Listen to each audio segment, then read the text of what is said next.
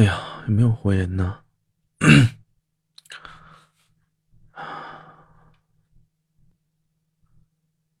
嗯，还有活人呢？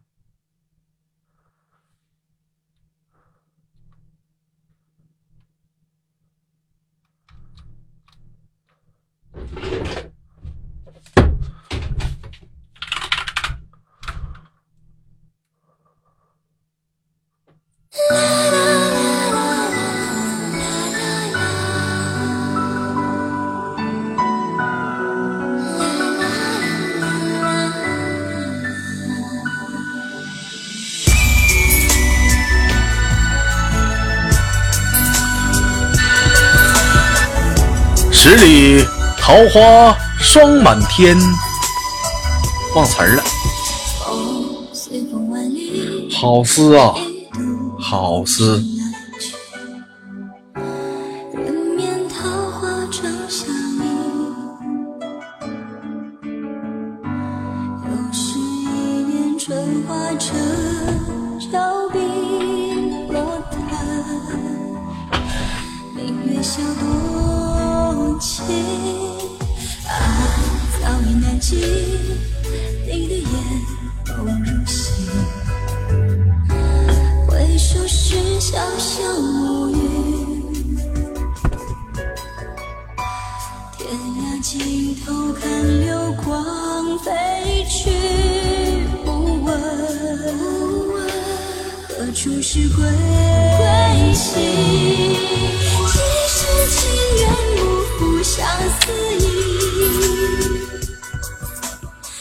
北京时间零三二十三点零二分，你所在位置来自于豆家半夜相随，我是豆瓣儿，依然在祖国的长春向你问好。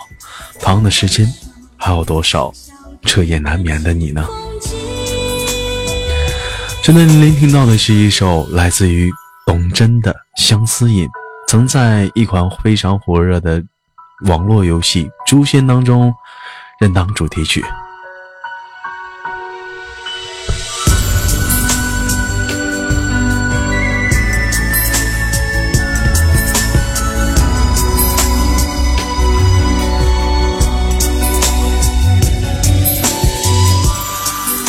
到了时间，打个小广告。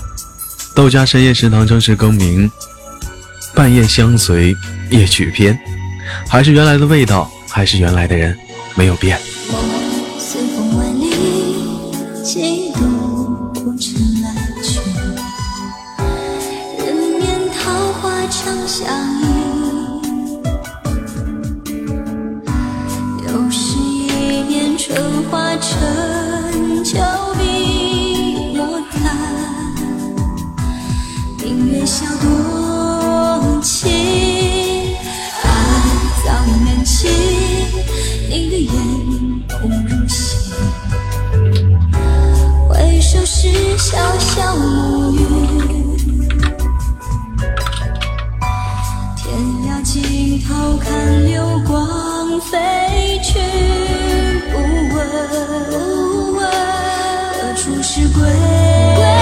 情今世情缘不负相思意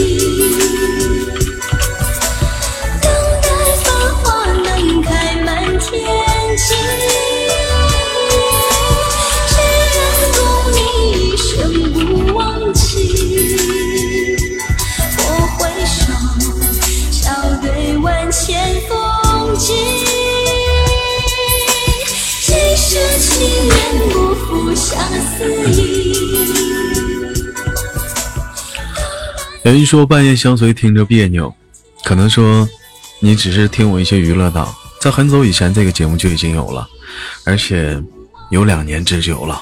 半夜相随，在夜深人静的夜晚，豆瓣儿陪你一起相随。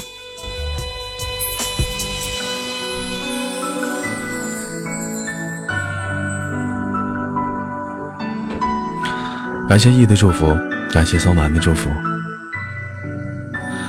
有人说怎么改这么煽情了？没有煽情，一档音乐性的节目伴你入睡。终于找到借口，牵着。追忆上心头，表达我所有感受。寂寞渐浓，沉默留在无视角落。你说的太少或太多，都会让人更惶恐。也试过太冲动，大件事没计轻重，错过悔过仍要冲，冲出困局，仍像似义勇军般英勇。但结果有没有停前的沟通？我嫉妒你的爱其实如虹，像个人气高居不下的天后。你要的不是我，而是一种虚荣。有人疼才显得多么出众。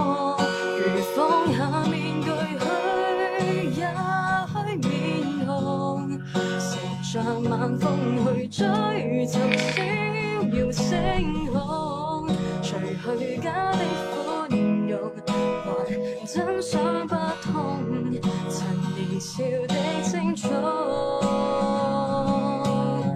怀着理想哪怕痛。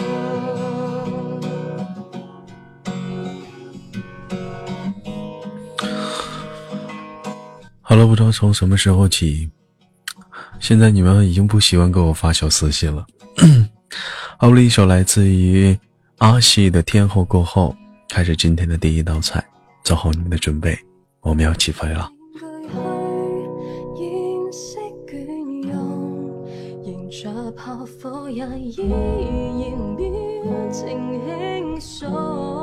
情绪不可激动，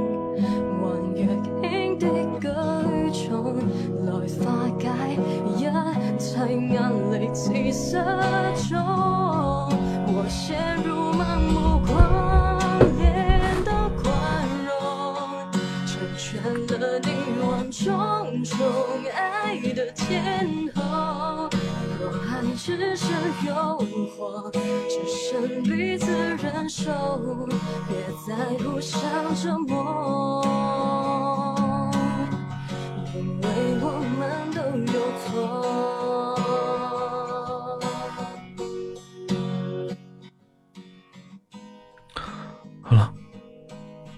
开始第一道菜，起飞。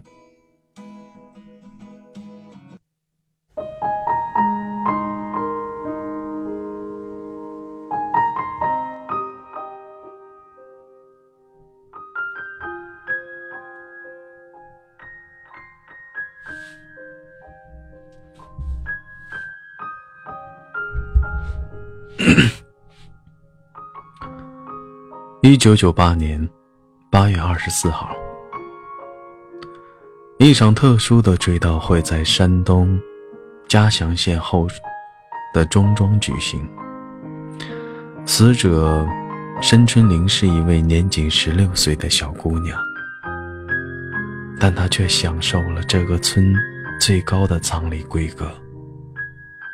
她的三个哥哥穿上了为父母。送葬才能穿上的孝衣，在灵柩的前长跪不起，全村老少自发的佩戴黑纱，哭着为他送行。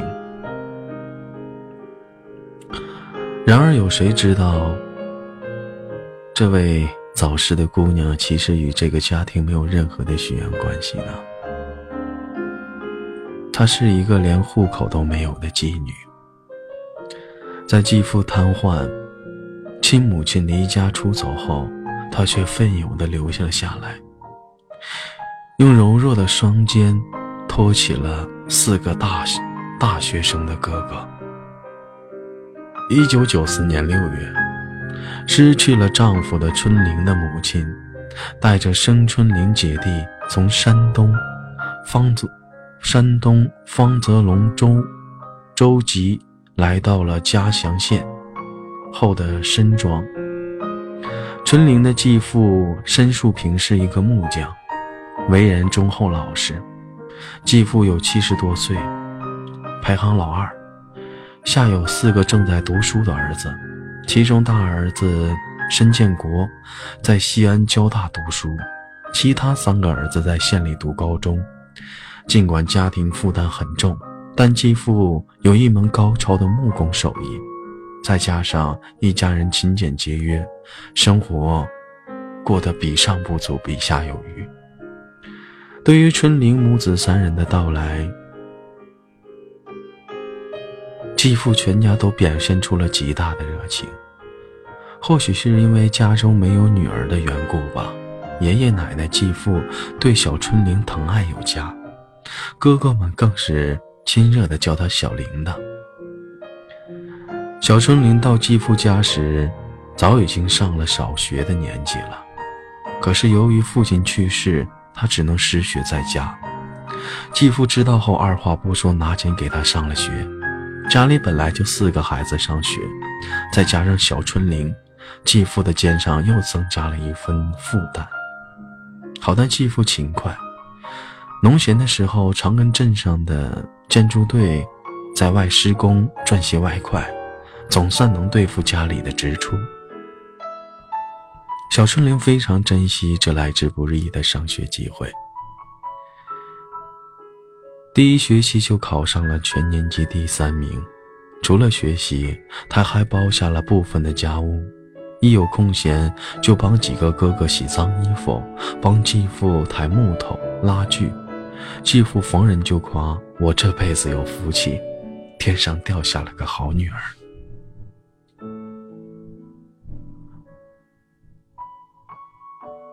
然而，快乐的时光转瞬即逝，一场横祸从天而降。一九九五年外的初夏，继父在一次施工队中从摔三楼摔了下来，瘫痪在床，一根大梁倒下，整个家庭的经济来源断绝了，而且为给继父治病背上了沉重的债务。看着躺在船上的病妇。二哥申建军率先提出辍学，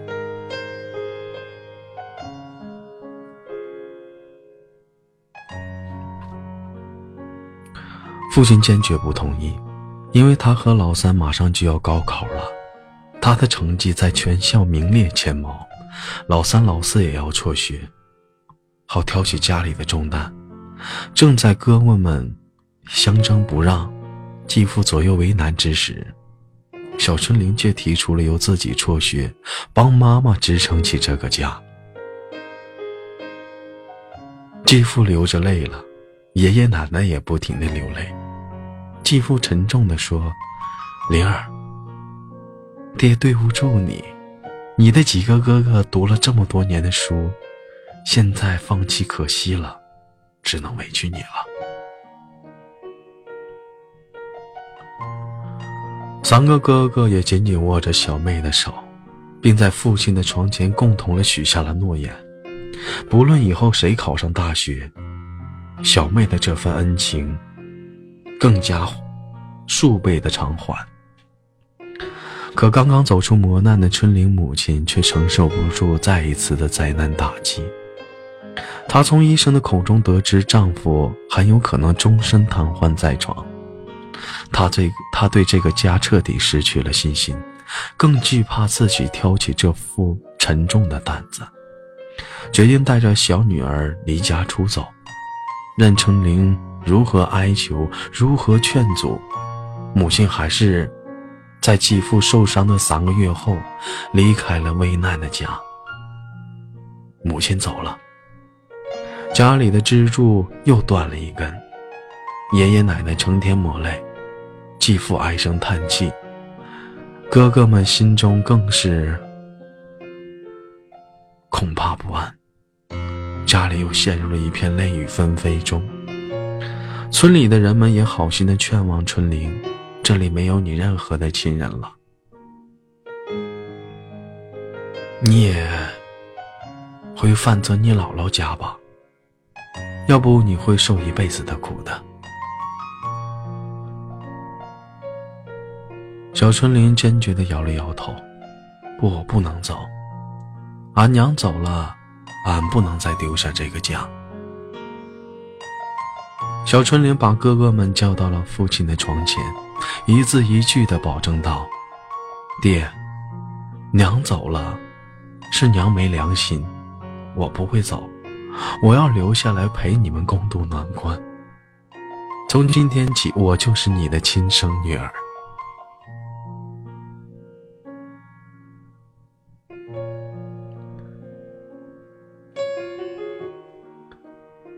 那一年。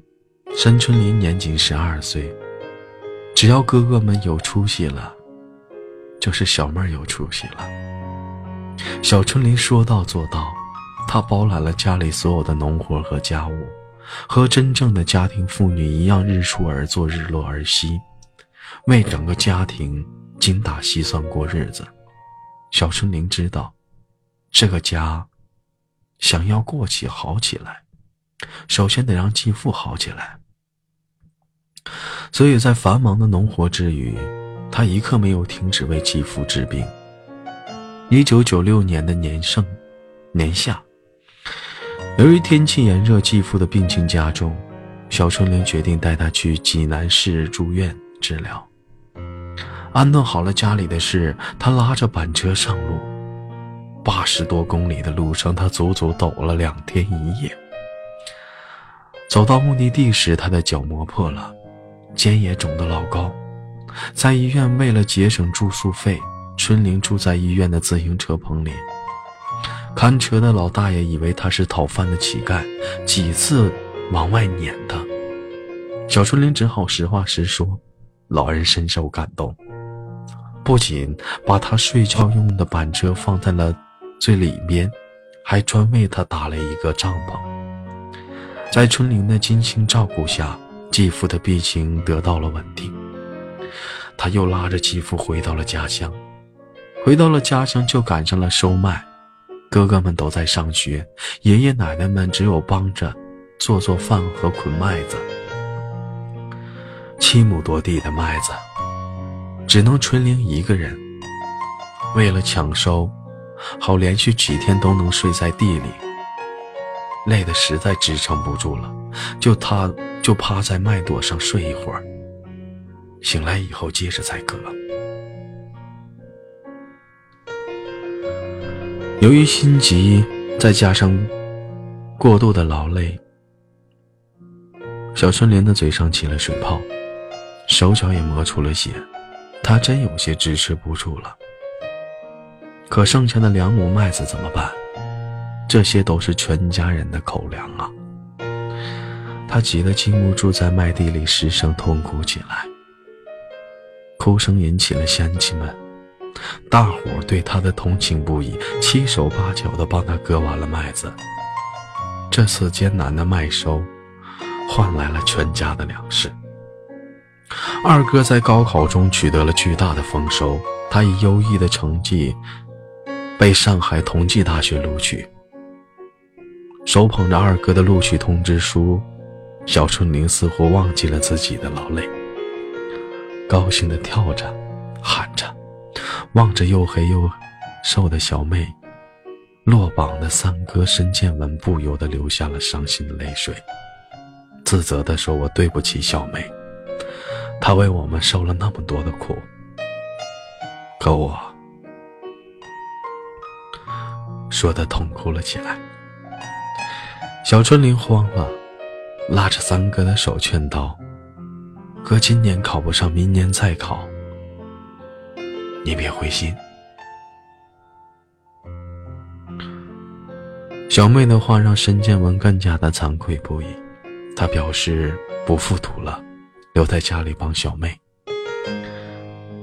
春玲执意不肯，他哭着问三哥：“我受苦受累，不就是让你们好好上学吗？”哥哥们有出息了，就是我有出息了。你怎么就想不通呢？三哥终于听从了妹妹的劝说，也决定复读。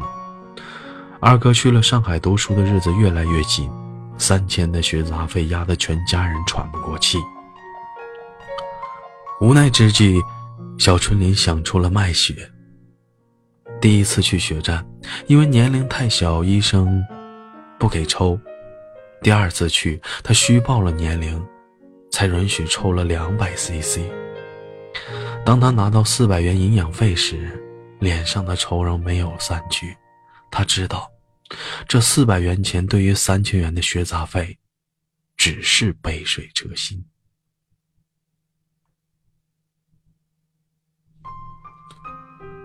于是他第三天又去了一次血站。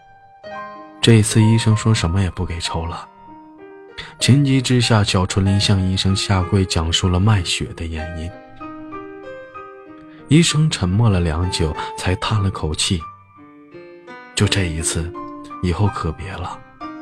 你还小，正是长身体的时候。”这位好心的医生象征地向他抽了少量的血。并从自己的口袋里抽了出钱，凑足了七百块钱给了小春玲。小春玲感动的直掉泪水，回到了家。春玲如数的把钱交给了继父，继父忙问他从哪里拿了这么多钱。小春玲撒谎说是借的。细心的二哥却从他苍白没有一丝血色的脸上明白了一切。他抓住了小妹的手，看了又看。又从他兜里掏出了两张卖血的收据，全家人都惊呆了。可是这些钱远远不够学费的一半呢。继父决定卖掉一座老宅地基，爷爷奶奶也决定把他们准备打寿关的三棵大杨树卖掉。继父不同意。两位老人执意说：“小玲子为了咱家拼了命了，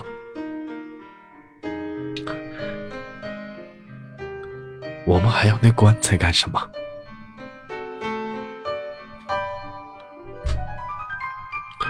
在全家人的努力下，二哥、三哥的学费全部凑齐了。为了让哥申建军体体面面的去上学。小春玲连续几个晚上没休息，给哥哥缝制了新棉袄和新棉鞋。临行时，春玲去车站送二哥。他说：“二哥，咱家虽穷，但有志气，你一定要好好学习，别担心家里。他在外面，你在外面也别苦了自己。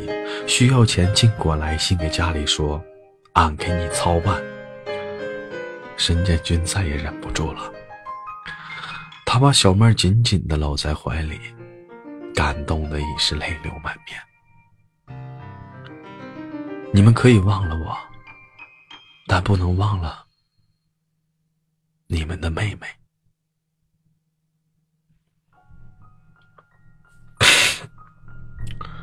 哥哥们上学走了，小春玲开始盘算着怎么挣钱给继父治病。为哥哥们交来年的学费。起初，他也想跟村子里的妇女们一样外出打工，可家里的三个老人没人照顾，他只能在家里想办法。冥思苦想后，他决定种棉花致富。种棉花与其他农作物不一样，管理起来不仅费事，而且喷洒农药也很危险。可小春玲却在心里盘算着一年。种下来的棉花大约有八九千的收入，就毫不犹豫地开始忙活起来。他雄心勃勃地种起了棉花，可不久，鲁西南地区的棉花全部遭受了棉铃虫的袭击，这可急坏了小春玲。身材没有棉花高的他，赶紧背着二十多公斤的药桶，在田地里喷洒农药。他听人们说，中午最热的时候。除虫最有效，他就挑到中午阳光最毒的时候打药。炙热的太阳洒在棉花，像了，像极了大蒸笼，令他长长的喘不过气来。他只好喷洒一行，就出来呼吸一下新鲜空气。一天中午，由于药桶漏水，他中毒晕了过去。被村里人发现，送了回来。醒来后，他不顾继父的劝阻，又挣扎地回了棉田。八辛八干的苦，终于换来了棉花的大丰收。可由于当棉花收购的价格太低，小春林依然没有攒够他计划的钱。聪明，他又动起了脑筋，什么赚钱他就干什么。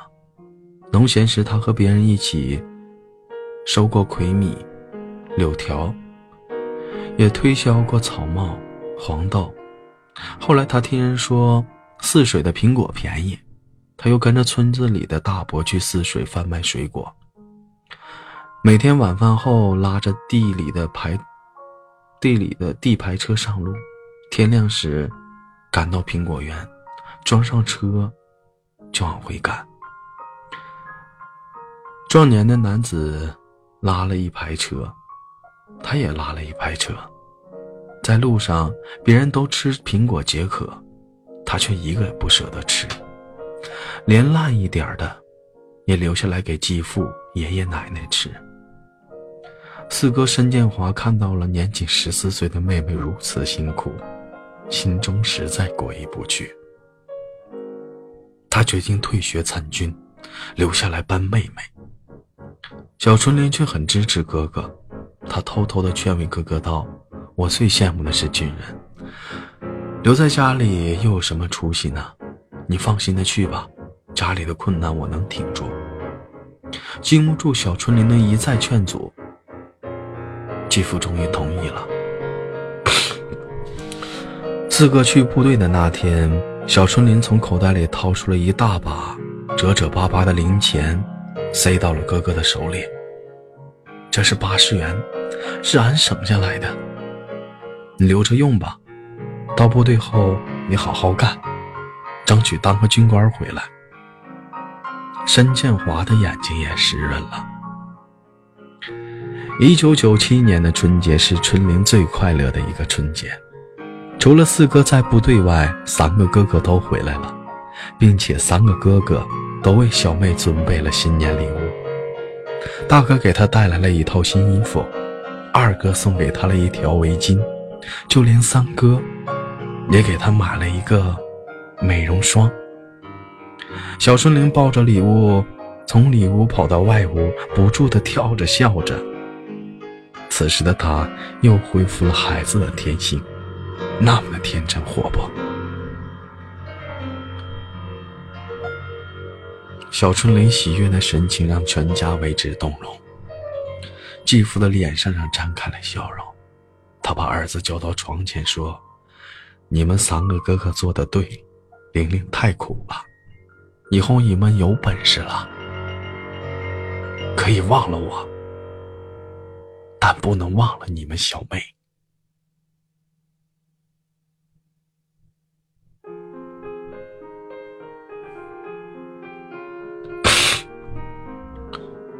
我们永远爱你，亲爱的小妹。在繁忙的农活中，春玲始终不忘给继父治病。一有希望，哪怕是山路多远，她也带着继父去。苍天不负有心人，继父的病有了很大的好转，有时还可以拄着拐棍儿。哥哥们也是学业有成，大哥申建国在完成本科学业后，又考取了硕士研究生。四哥申建华在部队入了党，并被提拔成了班长。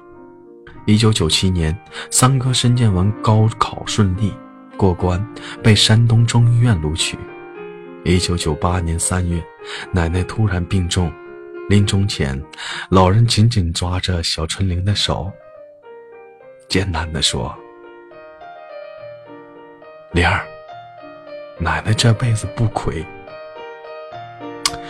有你这么个好孙女儿，奶奶真舍不得人呐。说着，老人颤抖的从枕头底下摸出了一个玉镯，递给了春玲。春玲迟疑没有接。爷爷说：“玲，这是奶奶原本给你长嫂的，可奶奶想，这个镯最应该给的是你，你就满足了奶奶的心愿吧。”春玲含着泪接过了手镯，老人安详的闭上了双眼。奶奶去世了，四哥也来信了，说他原本准备考军校的，可知道奶奶去世后，家里又有了又用了不少钱，他决定放弃。春玲看了信急了，他马上找人给哥哥去信劝说道，并寄了二百元，让哥哥买学习资料。春玲说：“考军校是你一辈子的大事儿。”可千万别为了眼前的困难而耽误了一生。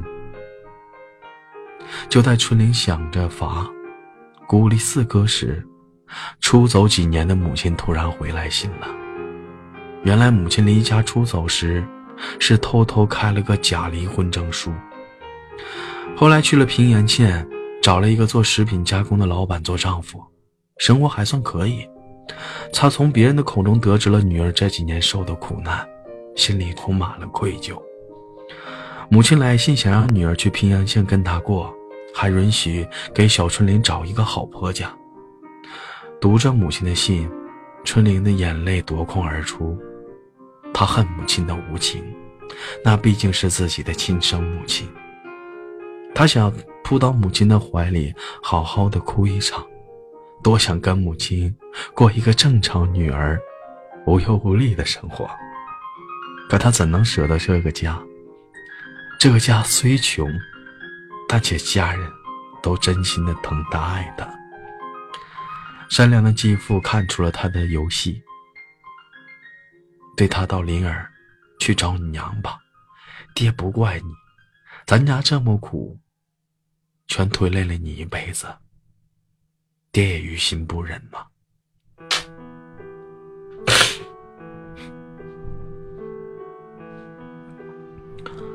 春玲咬了咬嘴唇，双膝跪在继父的床前，说道：“爹，再大的苦俺都能吃，你可千万别赶俺走。”春玲让人代笔给母亲写了一封信，拒绝了母亲的要求。他一如既往的为这个家操持着家用。为了给四哥多攒点学学费钱和资料钱，一九九八年八月的那一天，小春玲又一次的想到了卖血。在他第三次请求之下，医生一次为他抽了三百 cc。原本身体瘦弱、营养不良的他，此时更加的虚弱。他强打起精神去邮局汇了钱。没想到，过马路时一恍惚，被一辆满载的钢筋大卡车撞倒，沉重的车轮从他身上碾压过去。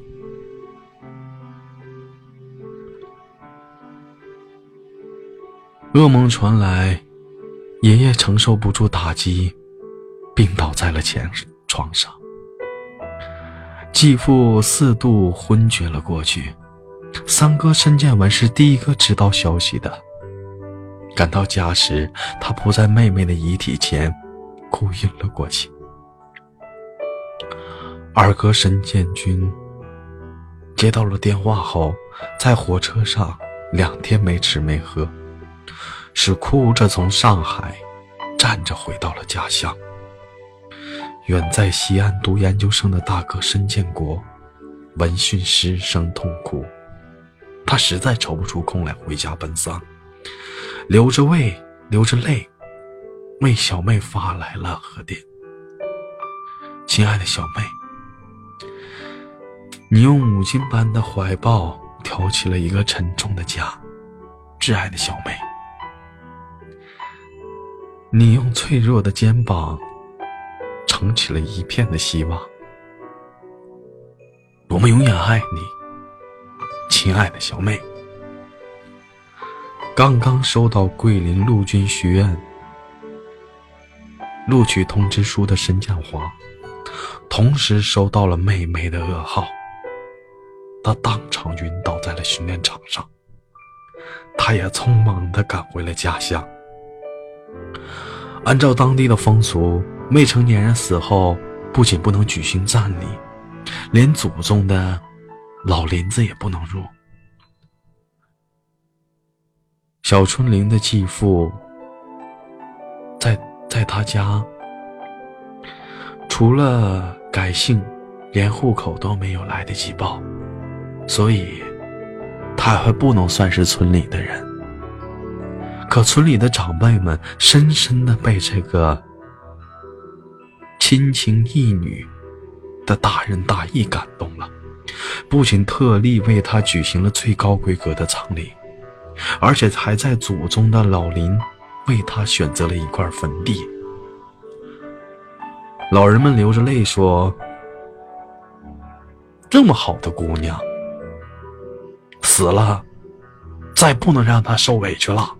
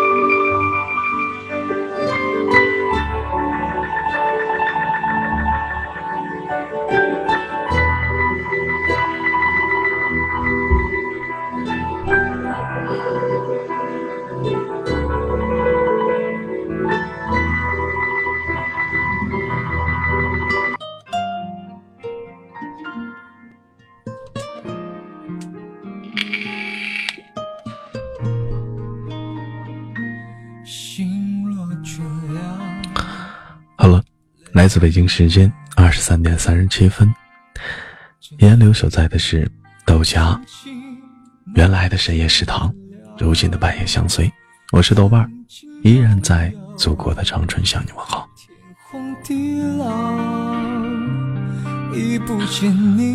感谢小慧儿提供的文章。好了，看看在我读文章的时候，你们说了些什么？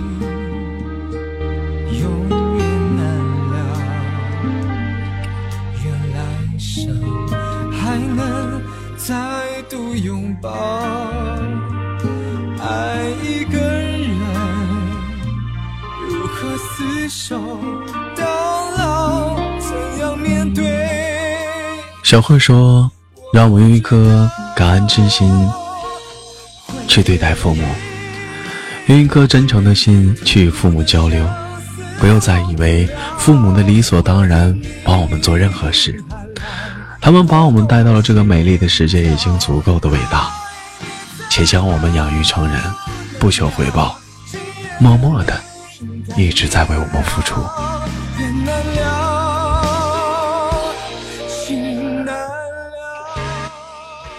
每天都过一点一滴的赶到，时间就这么的把我们催成了成熟，把父母催得老了过去。我们长大了，父母却老了。秦博说：“所调积极的生活，并一定非是那种排尽全力、分秒必争、张口闭张口梦想、闭口未来的生活方式。”有时候放松的欣赏一部电影，养一盆花，认真的点蒸一顿美食，或者坐在路边看看人来人往。只要是能够让我们充实和满足的事情，应该就是积极的。也许那些被我们难过的时光，才是生活的本质吧。李小敏说：“以后无聊就打打游戏、听听歌、刷刷微博，实在不行就去公园散散步、逛逛超市、喝点小酒。别再想不开去碰感情了，要么伤了别人的心，要么留下自己难过。”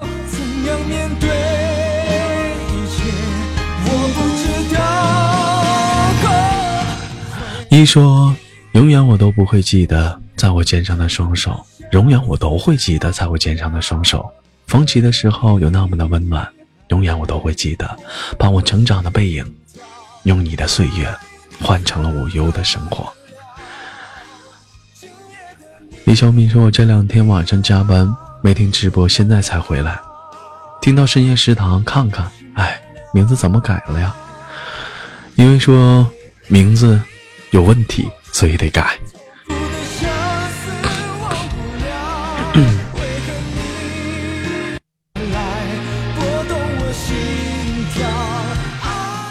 秦博，世界上有一个人，不见面的时候会一直惦记着他。见面时却又红着脸心跳，什么话都说不出口。他总是轻易的把你的心揪住，让你无法忘怀，也能让你胡乱思胡思乱想的睡不好觉。但你仍然甘之以鼻，因为你爱他，他是你最甜蜜、最甜蜜的俘获。这个人叫做恋人。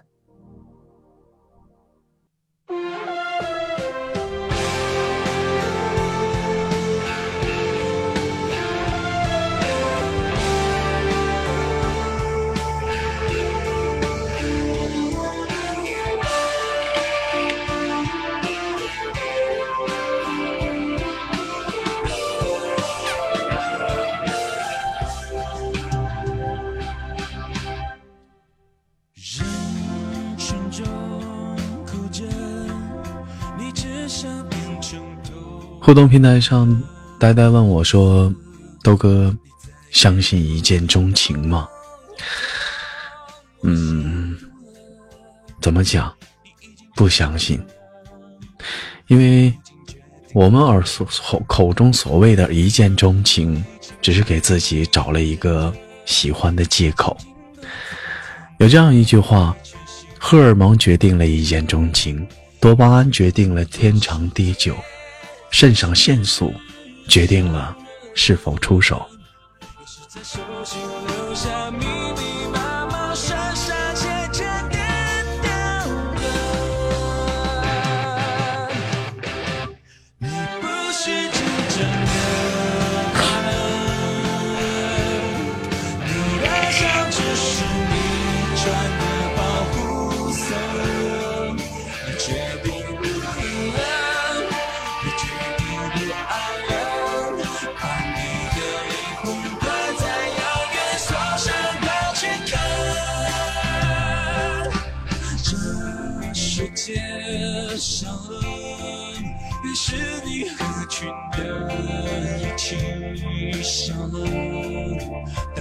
城市规则，不是你的选择。于是你含着眼泪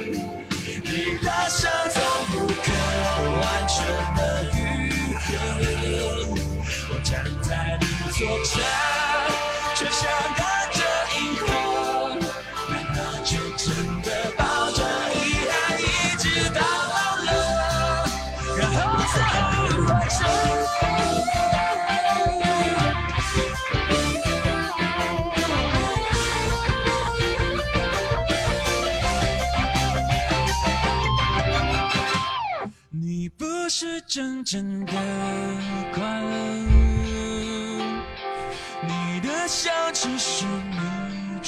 好了，同的时间，如果说有喜欢深夜食堂的宝宝们，可以加一下的我们的深夜食堂群，自己扫屏幕的二维码，加入我们的深夜食堂群。好，感谢你的收听。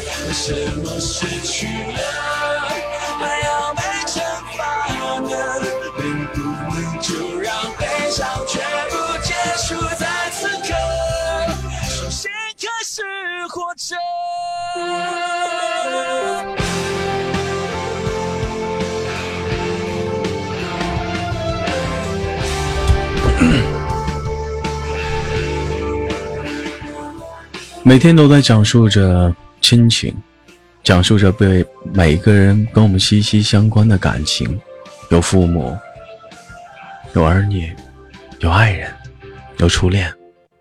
那么下面，我想讲一个与我们毫无相干的人的故事，希望大家能喜欢。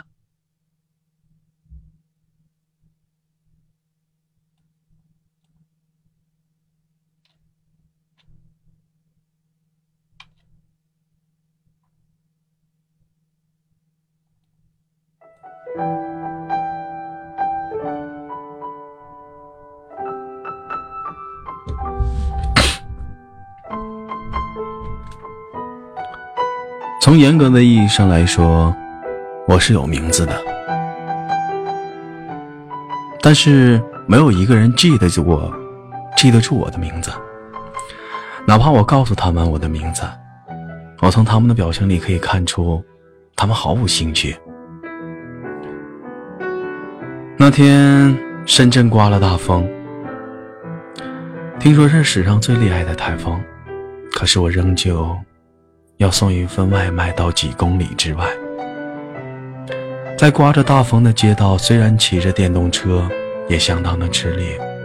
这份要送到一座外表破旧的民宅，没有电梯，我气喘吁吁地爬上了十层楼，小心翼翼地敲开了那防盗门。他单手拿过我的外卖，我可以看到他一脸的不高兴。怎么这么慢呢？快饿死了！都过去一个小时了。然后门砰的一声关上了，雨水顺着我的头发，在我的脸上留下了一道道的痕迹。我不知道是雨水还是泪水，甚至我想告诉他的是，我以最快的车速跑到了这里，中间没有任何的停歇。我想他一定没有兴趣听我一个送外卖的说这无聊的事儿。雨很大，风也很大。我不知道我为什么要送这份所谓的快递。我只知道，如果我不送，我今天就没有收入。我只能靠着送外卖的量来提高我的收入。虽然对这个深圳。这个高房租、高消费的城市来说，简直是杯水车薪。有一次，当我开着电动车从几个路人旁边经过的时候，我听到他们嘴中说的这样的一个话：“现在的送外卖的真是不要命啊，开的这么快，想死吗？”如果换做以前的我，可能会停下来跟他们理论一番。可是现在。我习惯了别人对我的议论，在他们的口中，我的职业就是一个卑微的代名词。等他们吃完我送的外卖之后，我成了他们口中的孝子。其实我很想告诉他们，我珍惜生命，我也不想开得太快。我记得我刚开始送外卖时，我也小心翼翼，走得很慢。可是我很快就尝到了苦头，我受到了很多人的投诉，原因归结起来就是一个，送的太慢了。后来为了每个人以最快的速度拿到我的外卖，我只能这样。我知道很危险，想要有其他的选择，但别无选择。餐饮店的老板告诉我。要想减少投诉，就要送的快一点。我不敢不遵从，因为收到客户的投诉，我就会被扣工资。虽然我只有初中的水平，但是我还记得一句话：既然选择了方向，便只顾风雨兼程。其实我以前很喜欢看书，可是现在的我很难挤出时间。等我想看书的时候，订单来了，我必须得送。我依然记得那一天，那天刚好是下班的高峰期，我有一个订单需要送几公里之外，路上很堵。每一秒钟仿佛是一个世纪的浪漫长。当我把外卖送到客人的手上时，已经是一个多小时的事情了。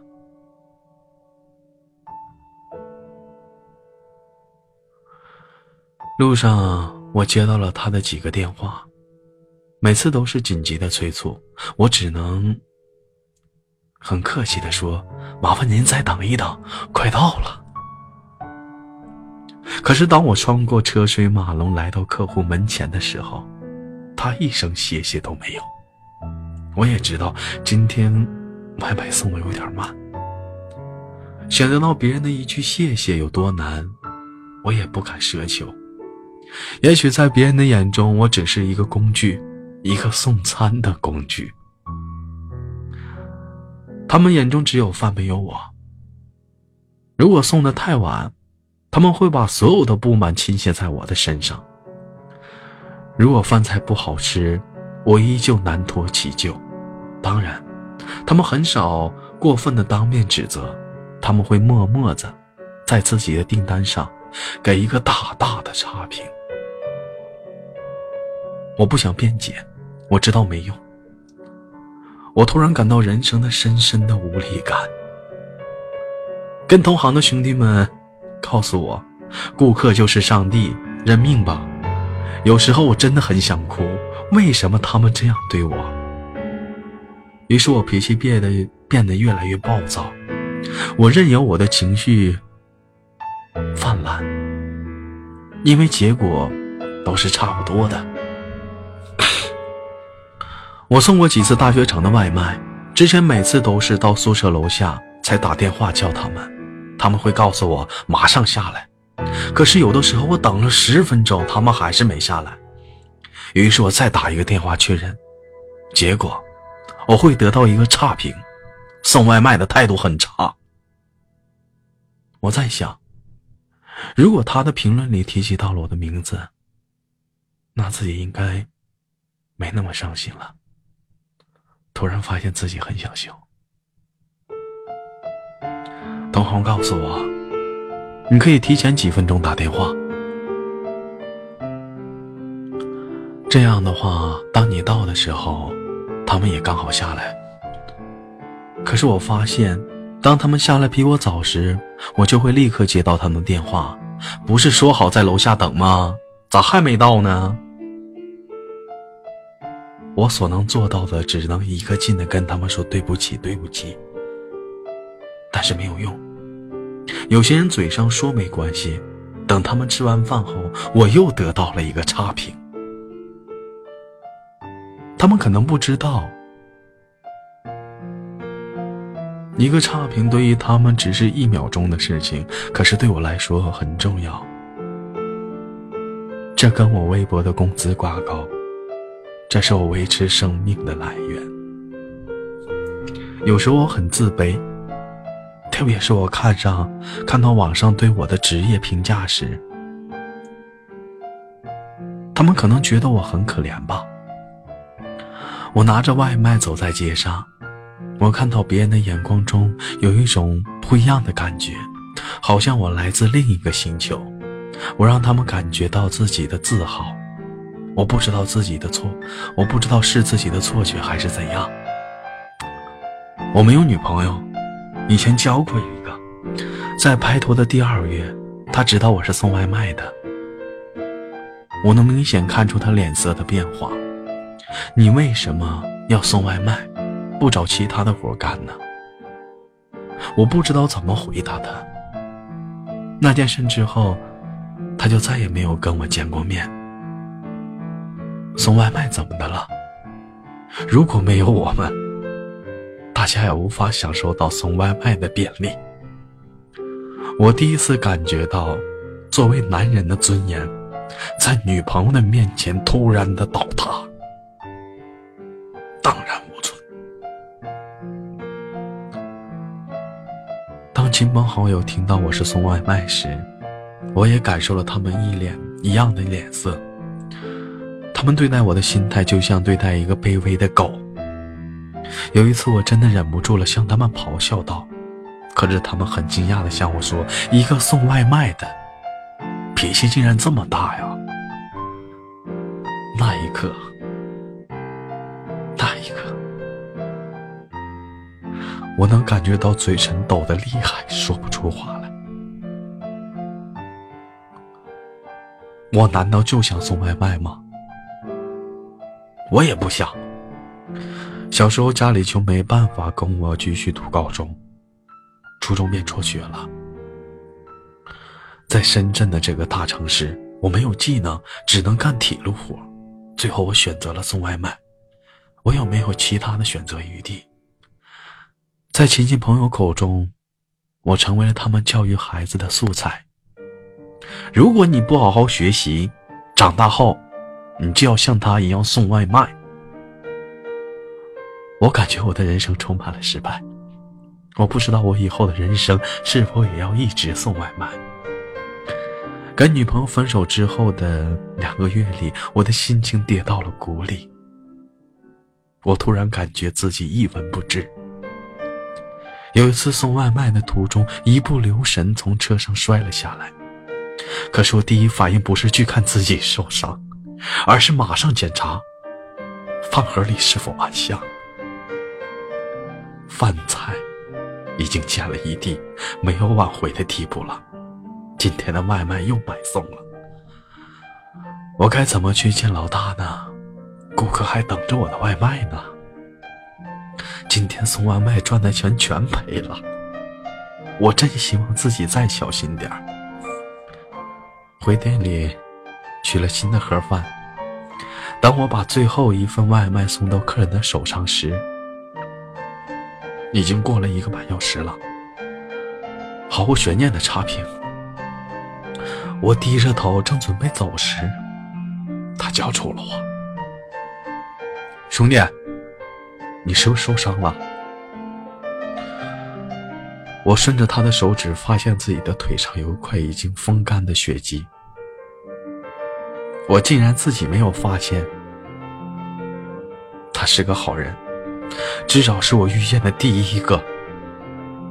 他简单帮我处理了伤口，我的眼眶已经湿润了。我知道作为一个男人，眼泪不轻弹，可是我控制不住。我看着他说：“你真幸福。”他有些惊讶。但很快的，缓缓的过来拍了拍我的肩膀。兄弟，我知道你的难处，我理解你。虽然我没送过外卖，但是我也有一段坎坷的经历，也是这样熬过来的。他帮我包扎好伤口。等你坚强的熬过来之后，你会发现，这是一笔财富。我不敢对视他，移开了自己的目光。我突然看到了放在桌子上的手机，手机的背面朝上，可以清晰的看上上面刻的字，那是某一个深夜自己一笔一笔刻出来的，上面写着“坚强”，对我要坚强。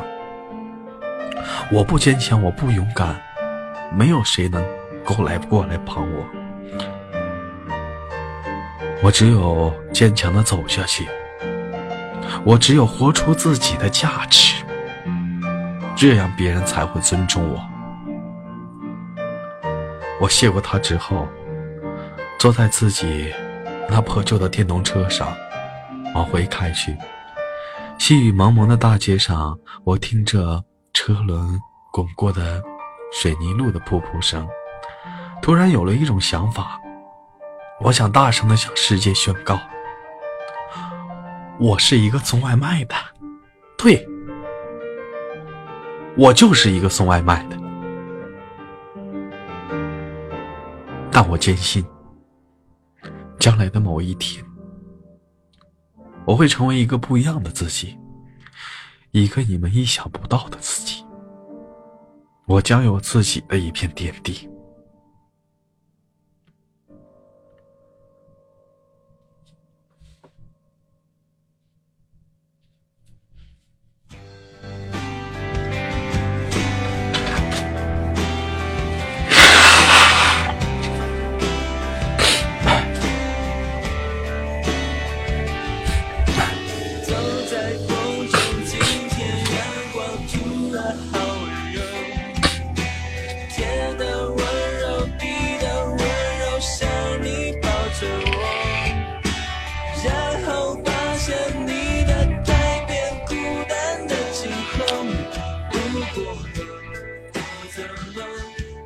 述了太多的故事，亲情、友情、爱情、初恋。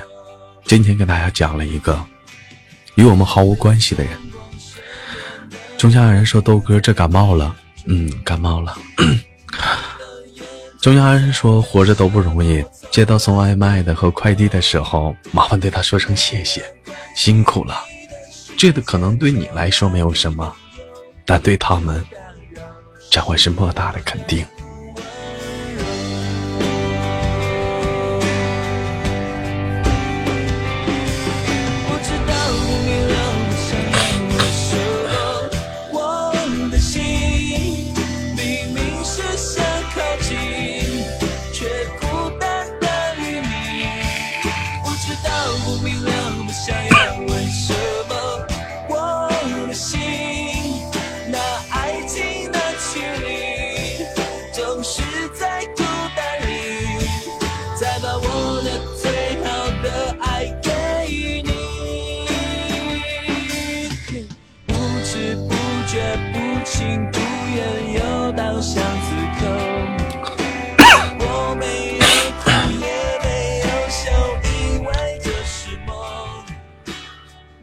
每个年龄段吧，可能有些人在听这段感这段文章的时候有不一样的感触，我也有很深的感触。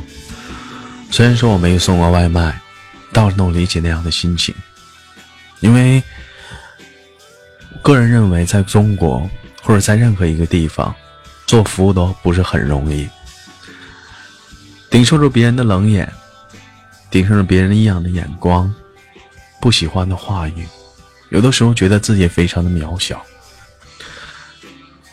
可能在做服务员的你，可能在在做装修的你，又或者是做各种各样的你吧，每个行业真的都不很不容易。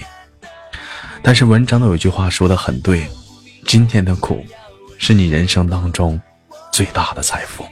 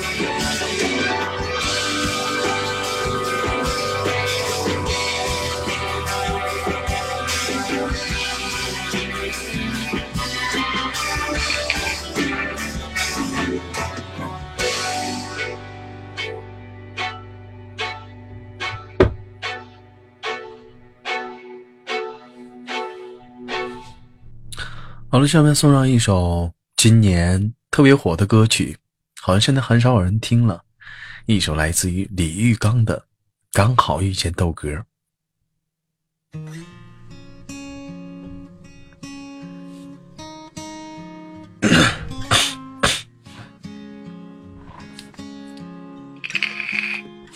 我们哭了，我们笑着，们抬头望天空，星星还亮着几颗。我们唱着时间的歌，才懂得相互拥抱，到底是为了什么？因为我刚好遇见你，留下足迹才美丽。风吹花落泪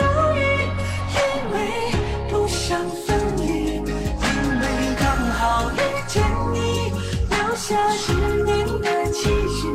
如果再相遇，我想我会记得你。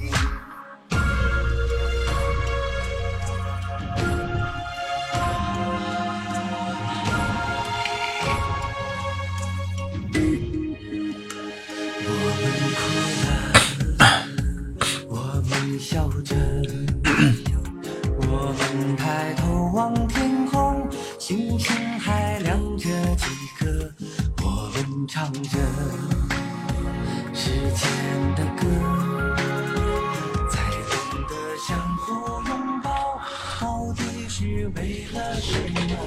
因为我刚好遇见你，留下足迹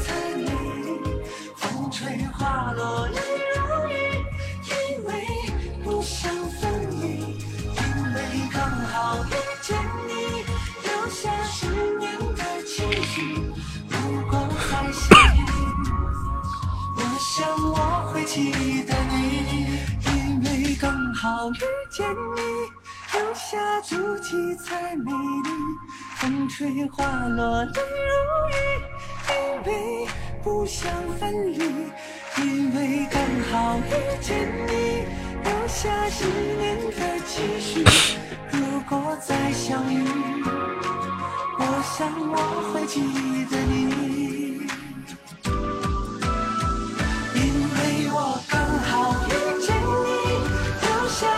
精彩。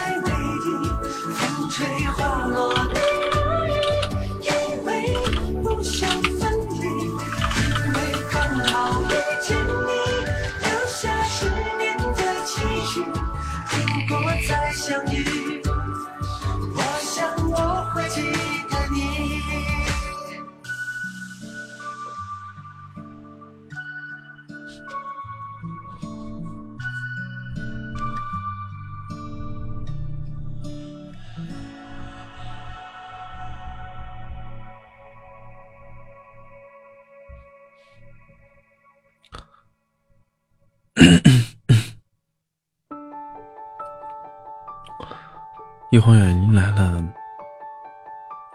零点零九分，这里是原深夜食堂，现半夜相随，夜许篇，我是豆瓣。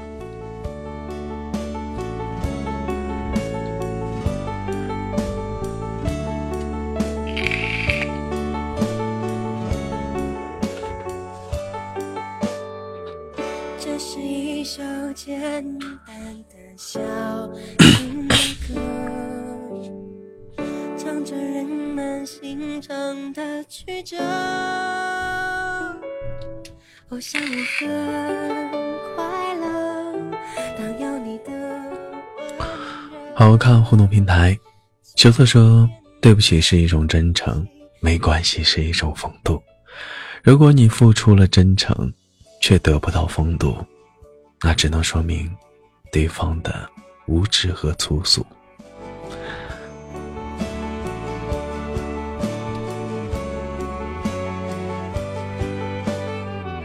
这是一人梦说：“遇见你之前，我千挑万选；遇上你之后，我便钟情不变。刚好遇见你，刀哥，俗。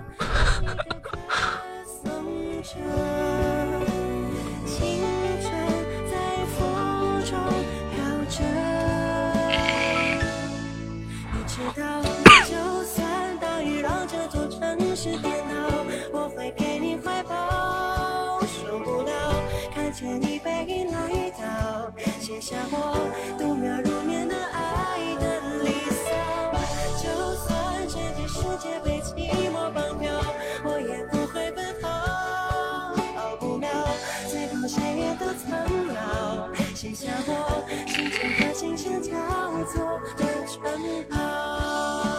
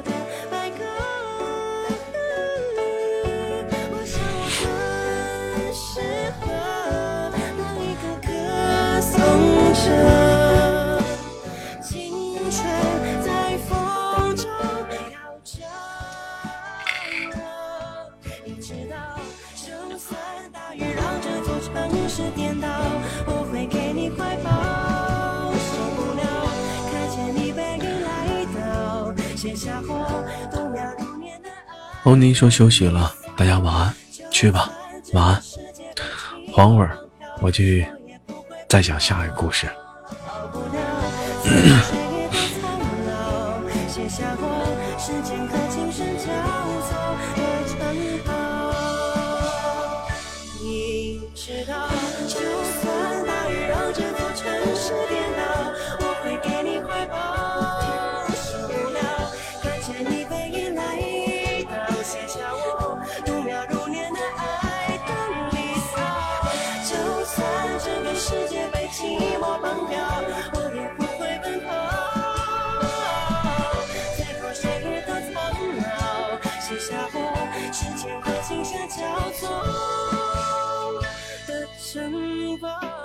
有网友给我发来了私信，问我说：“豆哥，无聊的时候想看看书，有没有哪些书能给我推荐的？”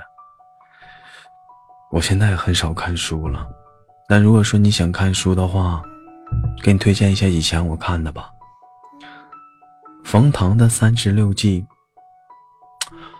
呃，大兵的《乖摸摸头》，波斯卡的《人是一根会思考的芦苇》，还有一个叫《人生太短，只够相爱》，还有一个是《黄金时代》，查无此人。嗯，这是两个月前恶补的一些书，你可以去看一下。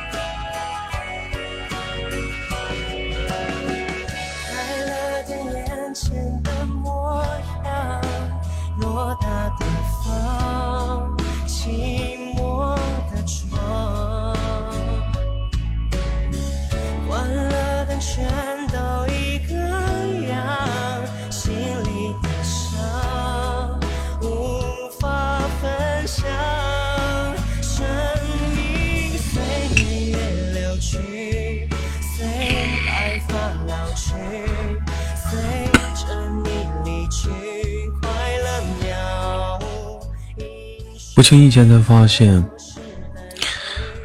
节目的宣传语也变了。欢迎新进来的宝宝们在这里半夜相随，无论是深夜失眠的你，还是依然辛勤加班的你，来到了这里，希望能够驻足停留，让我们一起借助心灵的电波，沟通你我，感受这份独特的温柔，让它伴你入睡，伴你前行。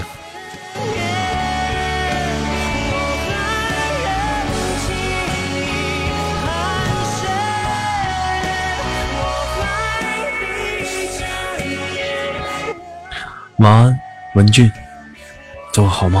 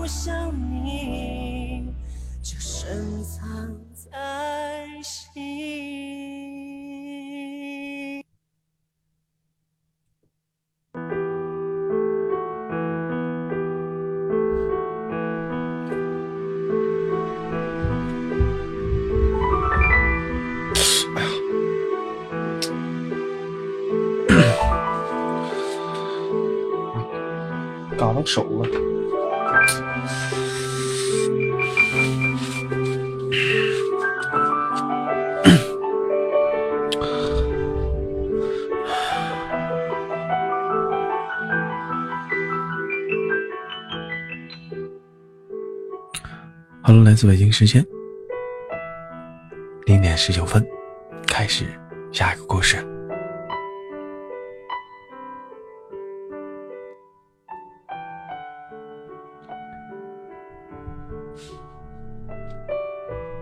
梦如芦花，难忘故乡的那片洁白如雪的芦花。那是我小时候和奶奶常去的地方。您的音容笑貌一如芦花般的灿烂。您对生活的那种乐观坚强的品质，在我记忆的苍穹里。化为永恒的丰碑。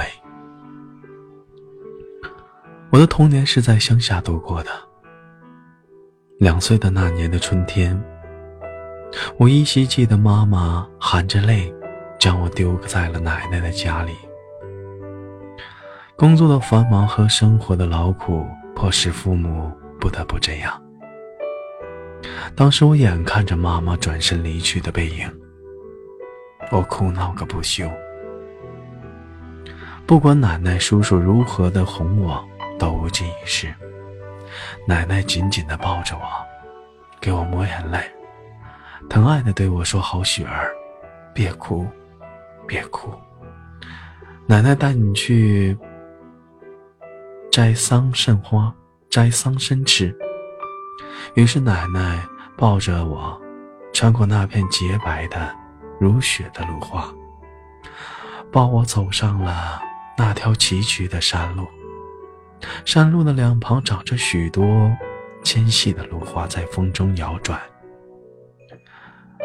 还有一些红的、黄的、紫的、蓝的野花，开满了山路的两旁。风儿捎带着甜甜的花香拂面而来，小鸟不时地从头顶上飞过。忽然的落在了树枝上唱歌。奶奶从路旁摘了许多花给我，温和的对我说：“雪儿，你看，鸟在对你唱歌呢。”然后轻轻的把我放在了背上，背了起来。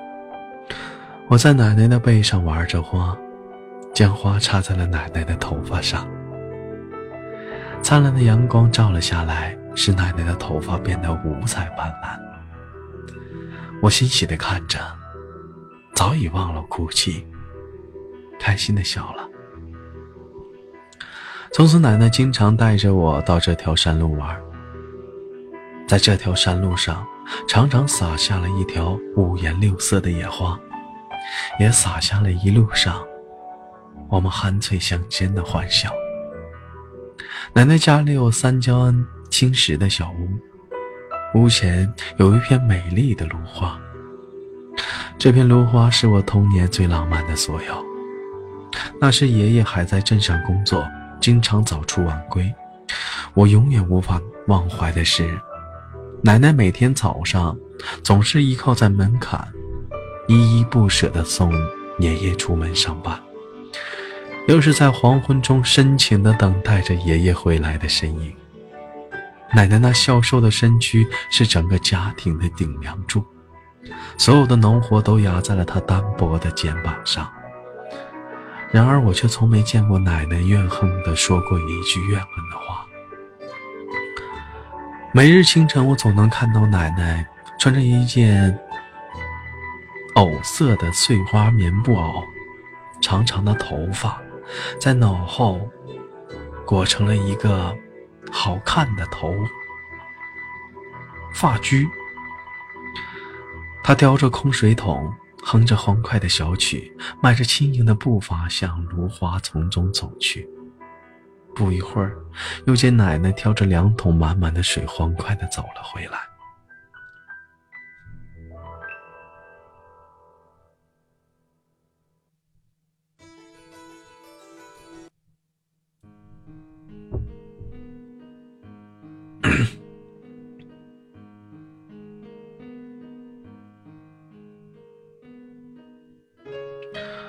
他微微的喘着气，额头上渗出了细细的汗珠。那片洁白的芦花在他的身边随风且飘摇，把满把奶奶呢衬托的是如梦似幻，飘逸的，如同彩画中走出来的仙女。那时的我总感觉，芦花是美的，奶奶也是美的，只有奶奶配得上这样美丽的芦花。挑满了一缸水，奶奶就开始忙家里的农活。她先扫地，然后喂鸡、喂鸭、喂猪，最后才做饭。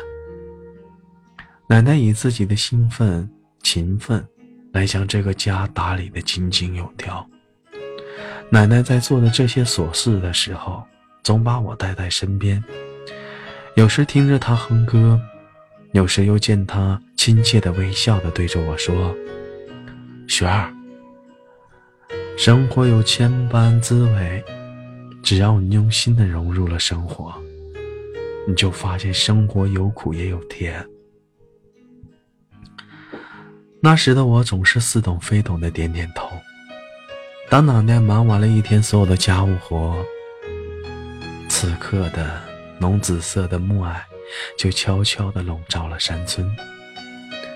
每到这时，奶奶总是搂着我坐在门前的竹椅上，深情地往村头张望，而我呢，总喜欢看着屋前的那片芦苇花随风飘舞。奶奶总会在这个时候给我讲故事。唱歌，教我背古诗，直到现在，我还记得奶奶教我背的那首《晚晴》。深居复下城，春去夏又春，夏又青。天意莲幽草，人间重晚晴。并天高阁曲，微柱。小窗明，月鸟巢干后，贵妃体更轻。渐渐的暮色更浓了，星光照旷野。芦花寂寞的在夜色中，萤火虫在花间穿来穿去，散发着淡绿色的幽光。这些黑夜的小精灵，在星光下飞舞，多么的美啊！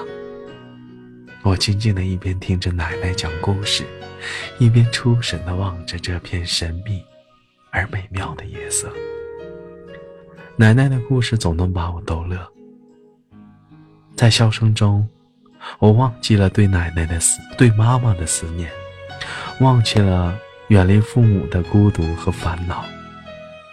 那稚嫩的笑声久久的在夜色中飘荡，奶奶见我笑了，也开心的笑了。直到村头出现了爷爷高大的身影，奶奶才微笑的站起来。而这时，我总能看到奶奶那疲倦的眼里，流露着幸福的快乐。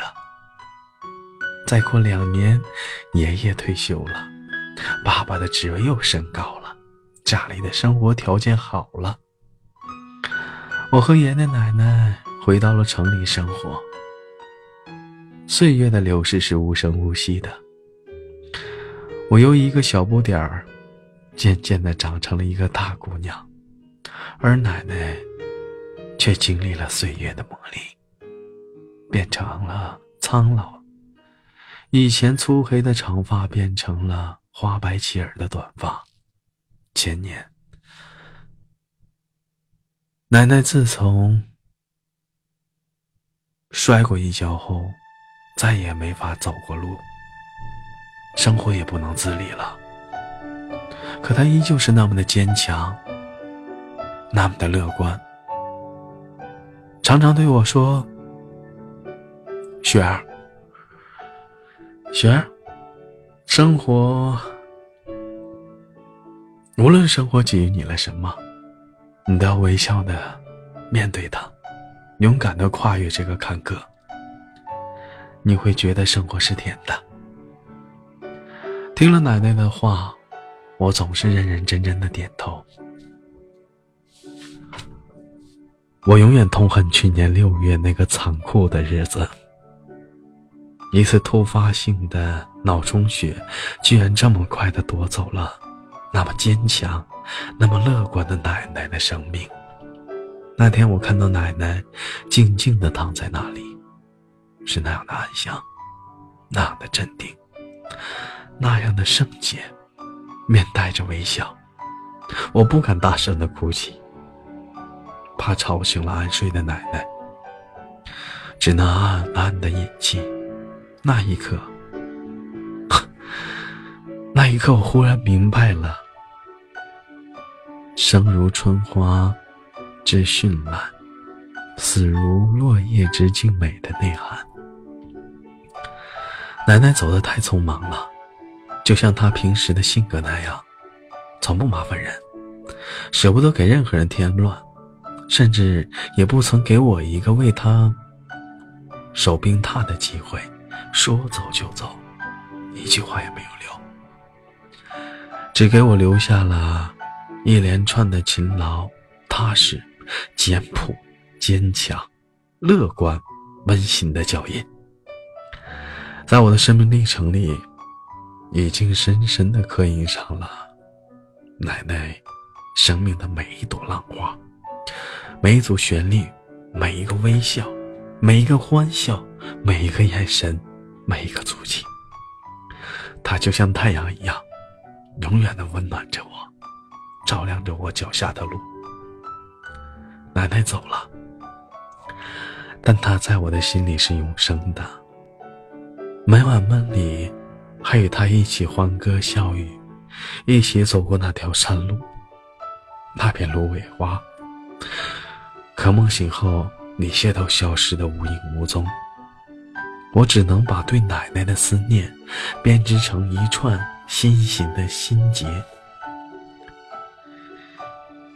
横挂在心间，将往昔的岁月谱成一曲欢快而深情的旋律，让它日日夜夜的在山间清风和谐。今又逢春，满地的芦花洁白如雪，我望着屋前的芦花。依稀又见到了奶奶的哼的歌，穿过了芦花地，微笑的向我走来。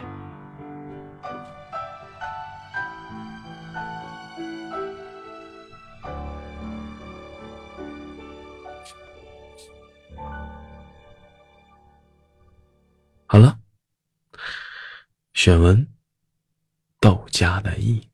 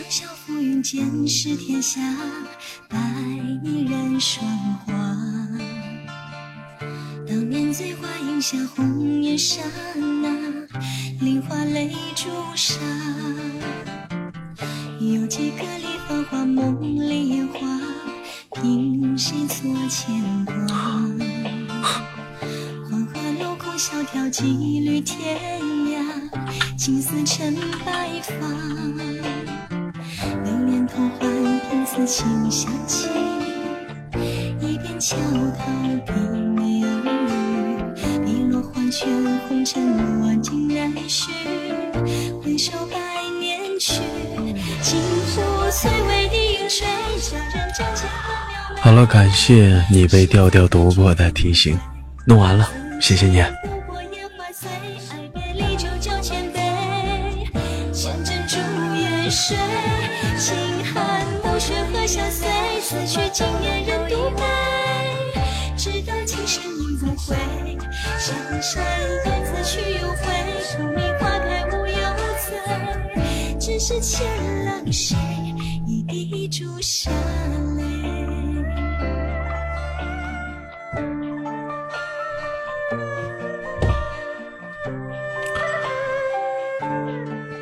好了，同样的时间里，如果说你喜欢。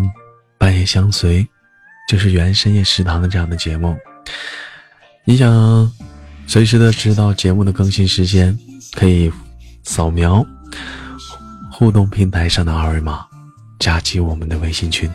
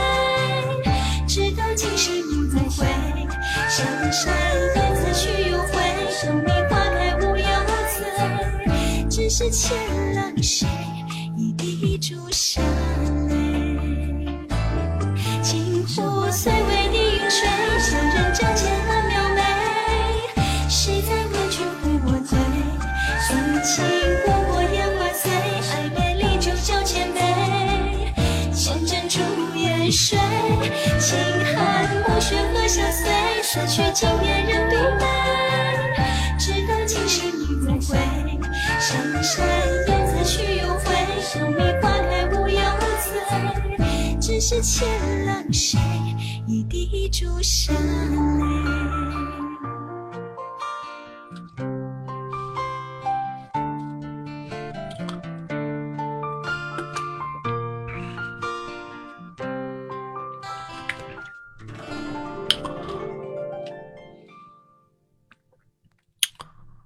嗯，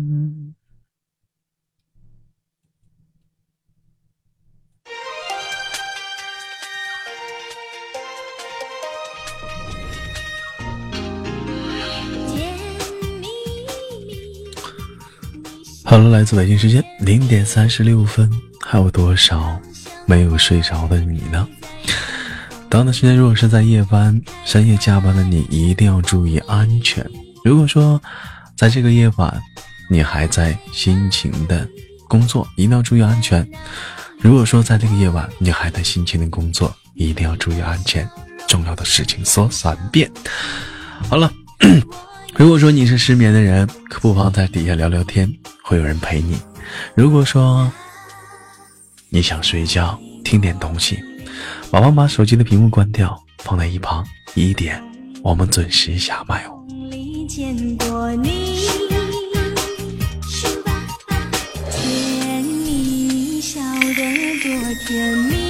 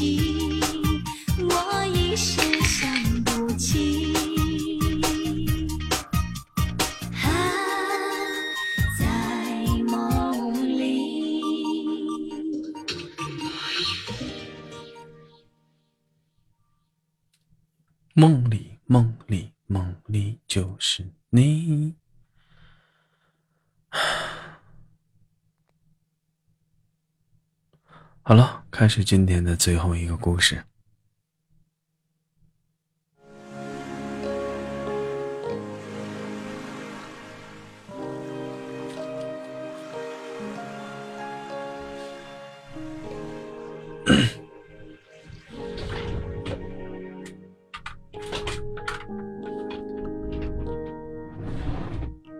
有这样一个故事。喂，再靠近一些。好，好，OK。照相师打着手势说：“一样完美的情侣照出来了。”女孩看了以后，哈哈的大笑着。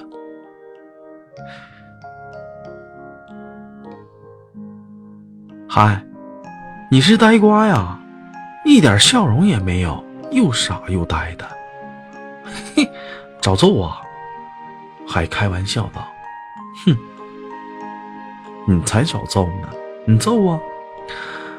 等你把我揍死了，你可要守寡喽！”女孩儿满起了可爱的小脸，撅起了小嘴儿，还趁着女孩不注意时扭了一下宝贝儿的腮，撒腿就跑。女孩啊了一声，说：“你找死啊！”说着，女孩追了上去，砰的一声，打在了男孩的头上，然后把嘴一斜，用手捏起了男孩的腮，坏坏的笑了起来。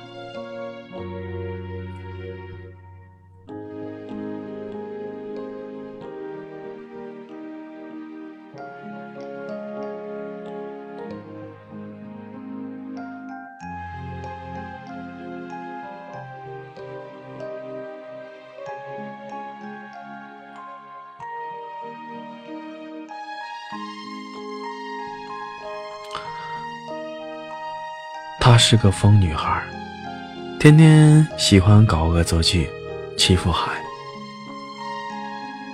而海是一个比较老实的男孩，打着一手好篮球。在海打比赛时，女孩就抓着海的衣服，站在旁边大喊加油。所有人都知道他们是情侣，他们很幸福。他们天天逃课出去玩，看电影，吃爆米花，逛街。女孩总是让海吃惊，有时候在马路上找自己的死党，给海打电话，说我出车祸了，在市医院里。男孩一听着急，马上跑医院，向总台问刚刚被车撞的女孩，护士就说没有。海愣了，额头上的汗一滴一滴的流了下来。海知道自己上当了，刚要走，看到女孩在门口捂着肚子哈哈大笑。还跑了过去，惊喜地看着女孩。有时候，女孩找一块纱布缠在头上，然后找红彩笔在纱布上涂上了颜色去找海。海一看吓个半死，连忙问女孩怎么了。女孩快快哭了，我心疼的快哭了，摸着女孩受伤的头问疼吗？女孩感动的实在憋不住了。哇的一声，抱着海哭了，边哭边说：“海，怎么那么笨呢？我是逗你玩的，你却当真了。”啊！接着海却犹如淋着一只小木鸡一样，啊！接着海就犹如木鸡一样不动了。海已经受惯了女孩爱玩的性格，天天让着她，疼着她。还怕他受欺负，还对女孩说：“你是我这辈子的另一半。”女孩总会红着脸点点头。在一次放假中，女孩一直不回在不在家，回来以后，女孩变了。女孩不爱闹了，不爱玩了。和海在一起时，她就会望着海帅帅的脸孔发呆，呆上十几分钟，说：“如果有一天我死掉了怎么办？”海笑着抱着女孩说：“不会的，小傻瓜，你可是我这辈子的另一半我怎么会让你走掉呢？”女孩趴在海的肩膀上哭了，她的泪水充满了不尽的悲伤。女孩望了一下天，眨了几下眼睛，用手擦了擦，挤出了微笑。我考虑了一下啊，然后昂起了头。翻了一个大眼睛，再转移话题。从这以后，女孩从来没有说过一个“爱”字，这个让海觉得担心。他总觉得女孩好像是要离开他似的。那一天，他们玩的很开心，在游乐场泡了一天。女孩一会儿就玩这，一会儿玩那儿，把海漏的累得半死，可海还是很高兴。因为他爱女孩，句号女孩快乐，也就是海最大的快乐。但女孩快乐的眼神中，总是带有着忧郁。天黑了，女孩啃冰淇淋，和海走在回家的路上，还不说话，只啃着手中的冰淇淋，踢着脚下的石子。他们默默地走着。女孩突然说：“我们分手好吗？”海一听，如同晴天霹雳。海又回想起以前女孩和他开玩笑，海认为女孩是在和他开玩笑，然后抱着女孩笑着说：“现在我可不上当了，我可聪明了。”女孩哭了，把海推开，大声地说：“谁和你开玩笑？我已经不喜欢你了，你知道吗？”女孩用手捂着嘴，哭着的跑了。海追了上去，拉着女孩的手说：“你怎么了？”女孩说：“海，你给我听好，我早已经不爱你了。在放假的期间，我认识了其他的男孩，我爱上了他。你在我心里就是个废物。”在说这些话时，女孩的心如刀绞，已经被千载万刀、千刀万、千载万剐的女孩跑走了，消失在了风中。海却把自己僵住的放在了原地。今晚还没有回家，喝了一夜的酒，海醉了，心碎了，睡了。不停的念叨着女孩。当海醒来，他以为昨天的一切都是一场噩梦。他以为女孩会在他身边，朝他大喊着：“你找死啊！喝这么多的酒。”幻想瞬间即逝，女孩不在了，只有他父母的眼线。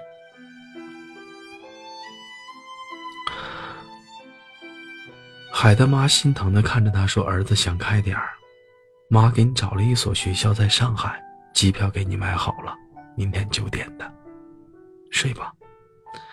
海的妈妈摸着儿子的头，还等着他妈妈走后，拿起了手机给女孩打了过去，却只听见了用户关机。还打了几十遍，结果却是一样。还走到电脑旁，打开了自己的邮箱，给女孩发了十几个邮件。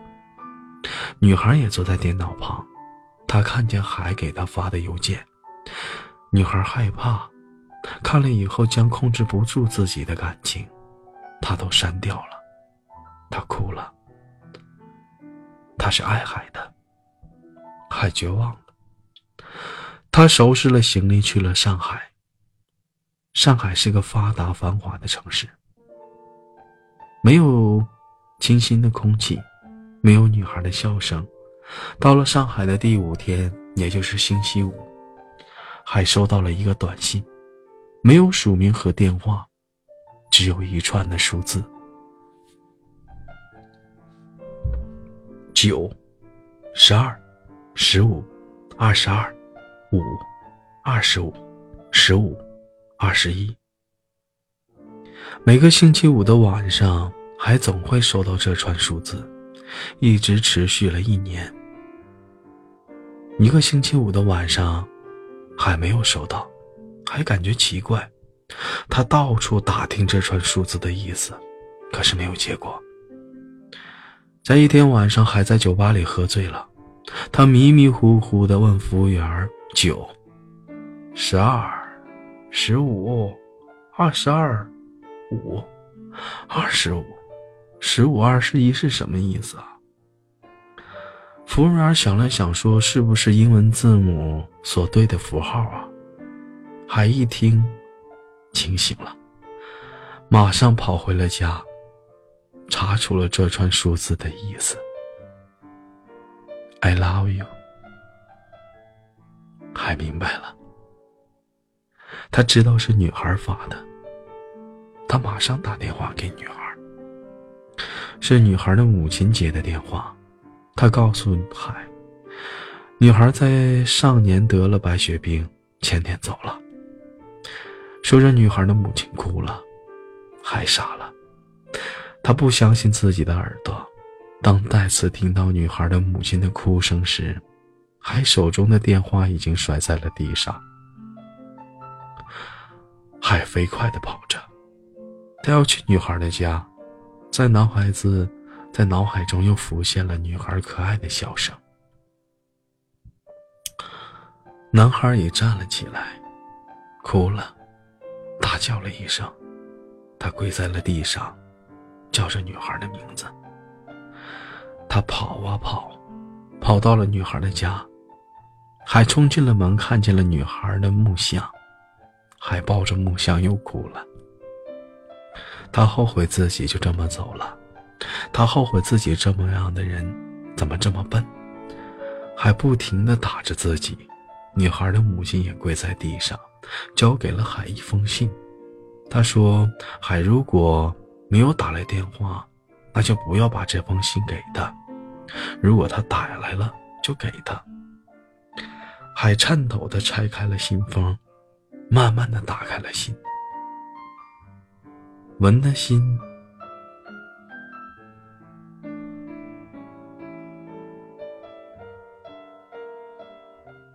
信里是这样写的。海，在那里过得还好吗？交到新的女朋友了吗？记住，要聪明点，不要再被别人骗啊！你一定怪我无情吧？其实如果我不无情，你哪来的今天的幸福呢？爱一个人注定要让他幸福、快乐，我不想伤害你的，伤害的更深。所以必须早知道自己会这样，真不应该和你认识。祝你快乐。九、十二、十五、二十二、五、二十五、十五、二十一。I love you。如果来世我不会这样的话，希望我们来世相爱。还看完了。把信握在手里，耳边又响起了女孩的笑声。看完了这样的故事，不知道我们的心情会是怎样的？让我们再次祈祷全天下都能有一个好身体，拥有一个美好的爱情，思路更宽阔，思维更敏捷吧。选文。豆荚小慧儿。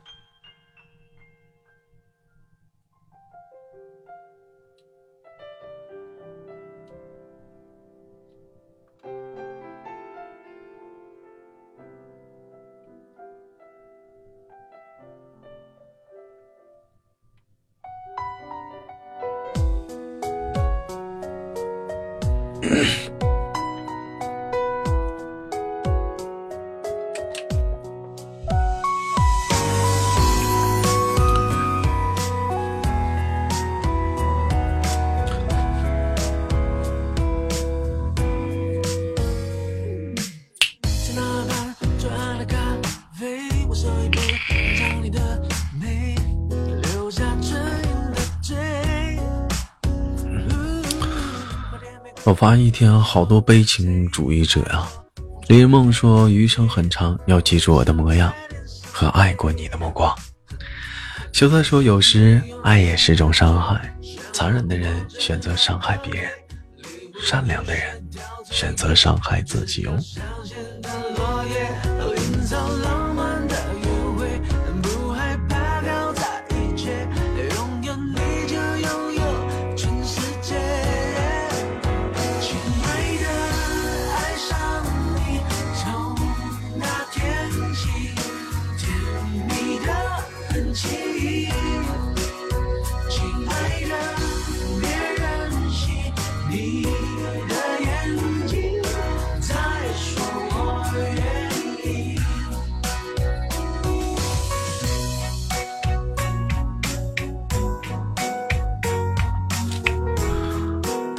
在节目的最后再发一遍广告吧。如果说想加群的，可以。复制扫描我发在群上里的这个互动平台上的二维码。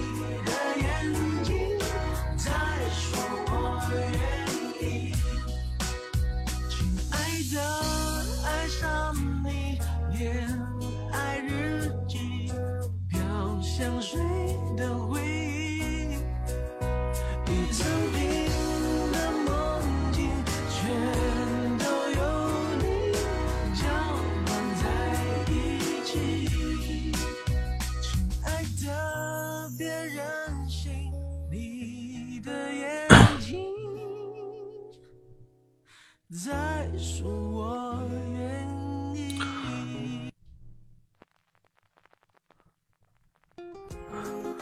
好了，来自北京时间的零点五十七分，今晚的原深夜食堂，现在的半夜相随，夜曲篇就到这里了。不知道大家还有多少还在上夜班，还有多少失眠，还有多少睡觉的你呢？我是豆瓣儿，我们下期不见不散。曲终，我们睡觉。没错。